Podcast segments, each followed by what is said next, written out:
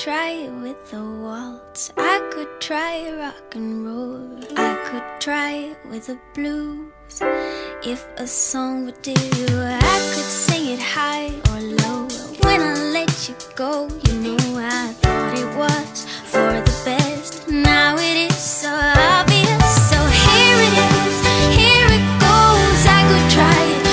Good morning and hello everybody. Welcome aboard American English Express. I'm your host Oliver. 各位好，欢迎搭乘美语早班车。 Make it high or low, sing it 今天节目一开始呢，送上一首非常欢乐的歌曲。If a song could get me you. I have absolutely no idea how to translate the name of the song, but it sounds pretty nice. So I hope you guys will enjoy. 今天节目呢，跟大家继续来去讲述英文当中的一些知识。哎，那我们今天跟大家去描述的，在口语当中，怎么去描述同意、不同意和部分同意这些的分别的表述方法呢？呃，所以呢，今天也是帮大家来去丰富一下我们在口语当中的一些不同的表述。Change your life forever too. If a song 首先呢，我们先说的呢，就是关于同意的说法。而一说到这个同意呢，相信很多人马上想到的第一个单词就是 agree。Alright, H E R double E, agree. Alright, that's a pretty easy word, agree. Uh, like I totally agree with you. I totally agree with you，就是我完全同意你的看法，OK， 啊、可是如果你想去加强这么一种语气呢，在英文当中有一种说法呢，就是啊、可以使用这种否定比较级的形式，OK，否定比较级的形式。For example, if I say like I couldn't agree more, I couldn't agree more. 是我不能再同意你了，就说明我是非常非常赞同的一种说法。所以呢，它是一种非常特别的英语的一种描述。I couldn't agree more，就相当于说啊、别人可能见面跟你打招呼问，Hey，how are you doing？Well, couldn't be better。Couldn't be better，再没有比这更好了，就说明你现在在一个 super 的一个状态，right？So if I say I couldn't agree more，实际上它表示的就是我同意你的看法。 The guy you wanna laugh, you wanna cry. There are other ways you might say except just using the word agree. For instance, you might try, I feel the same way.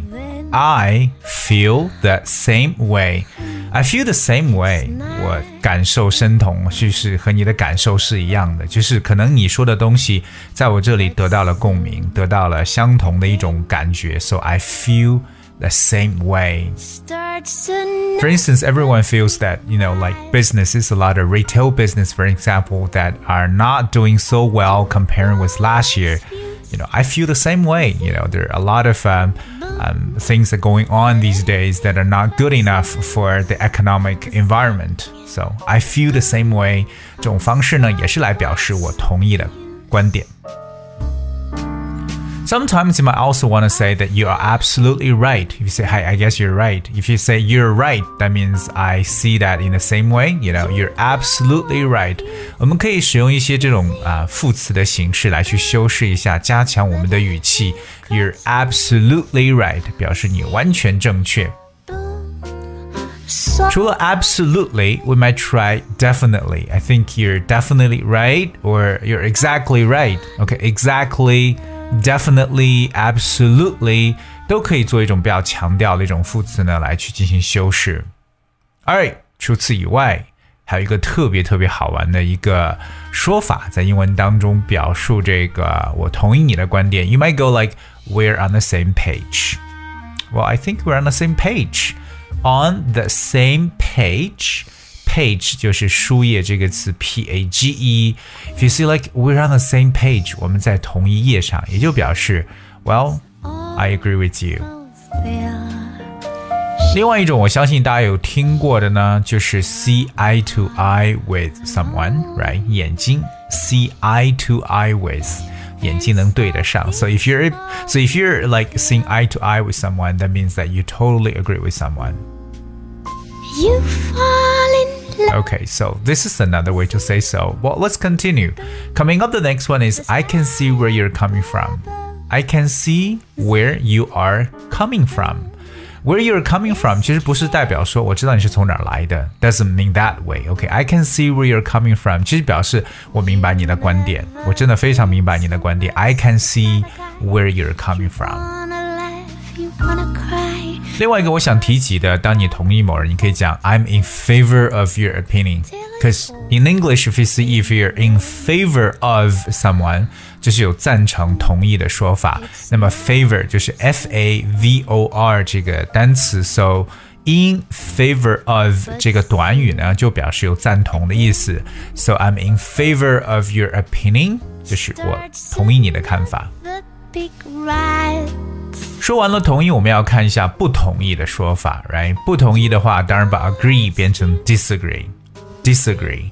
I'm afraid I disagree. 哎，我可能呢不同意。I'm afraid I disagree. Or I don't agree with you.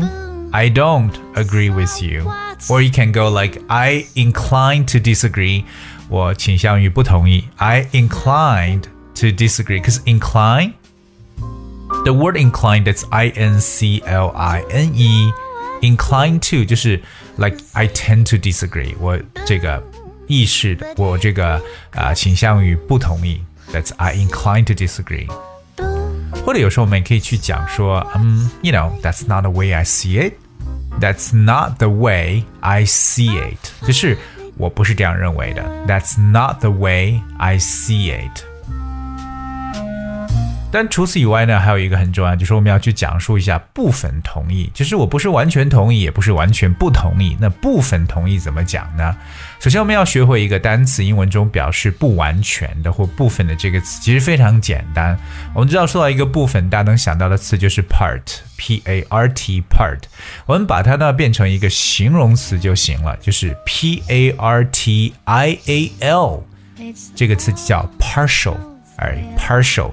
这个词 partial means not complete or whole，部分的或不完全的。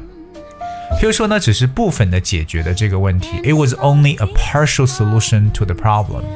It was only a partial solution to the problem.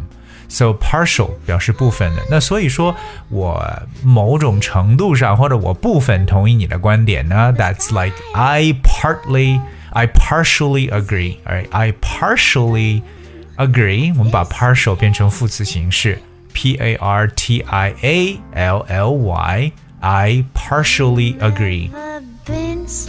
或有时候我们会出于礼貌期间呢，对不对？会有一些稍微的婉转的说法。For instance, I see your point, but I see your point, but 意思是我明白你的意思，可是怎么怎么样？但但是后面这一部分就是我不同意你的观点之处了。Or if you want to go really spoken way, you can say like I kind of agree with you, or you know I sort of agree with you. 这个 kind of 和 sort of 在口语中特别常用，就表示某些程度上的，类似于怎么怎么样的。You know, I kind of agree with you，不表示说我完全同意你的观点。但如果你想说某些程度上我同意呢，我们也可以提出来讲某些程度上。 That is to some extent or to some degree. Extent, e x t e n t, to some extent，或者英文中 to some degree 都表示某种程度上。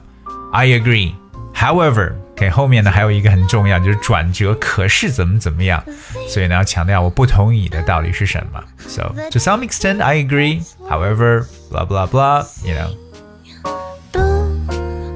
另外一个大家可以去讲的呢，就是你可以先赞赏对方说，哎，我知道你提的这个观点不错，可是呢，怎么怎么样？但是它也属于转折了。OK，you、made a good point，but you made a good point，but 就是你的观点提的很好，可是怎么怎么样？所以其实这也是一种部分上的东西，部分上的同意，不是百分百的同意了。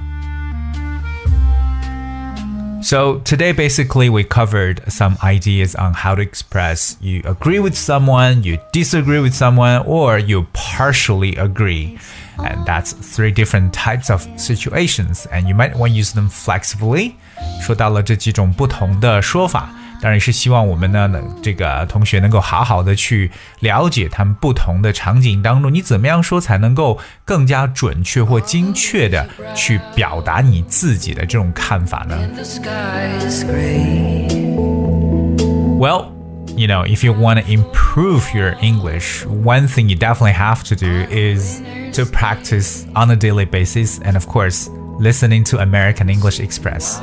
And I hope you will be, well, you will totally agree with what I'm trying to say. Okay, alright，希望各位今天学到了一些新的知识点。今天节目的最后呢，送上一首经典的歌曲《California Dreaming》，不同的演绎风格。Hope you guys have enjoyed. Thank you so much for tuning in. I will see you tomorrow. Well,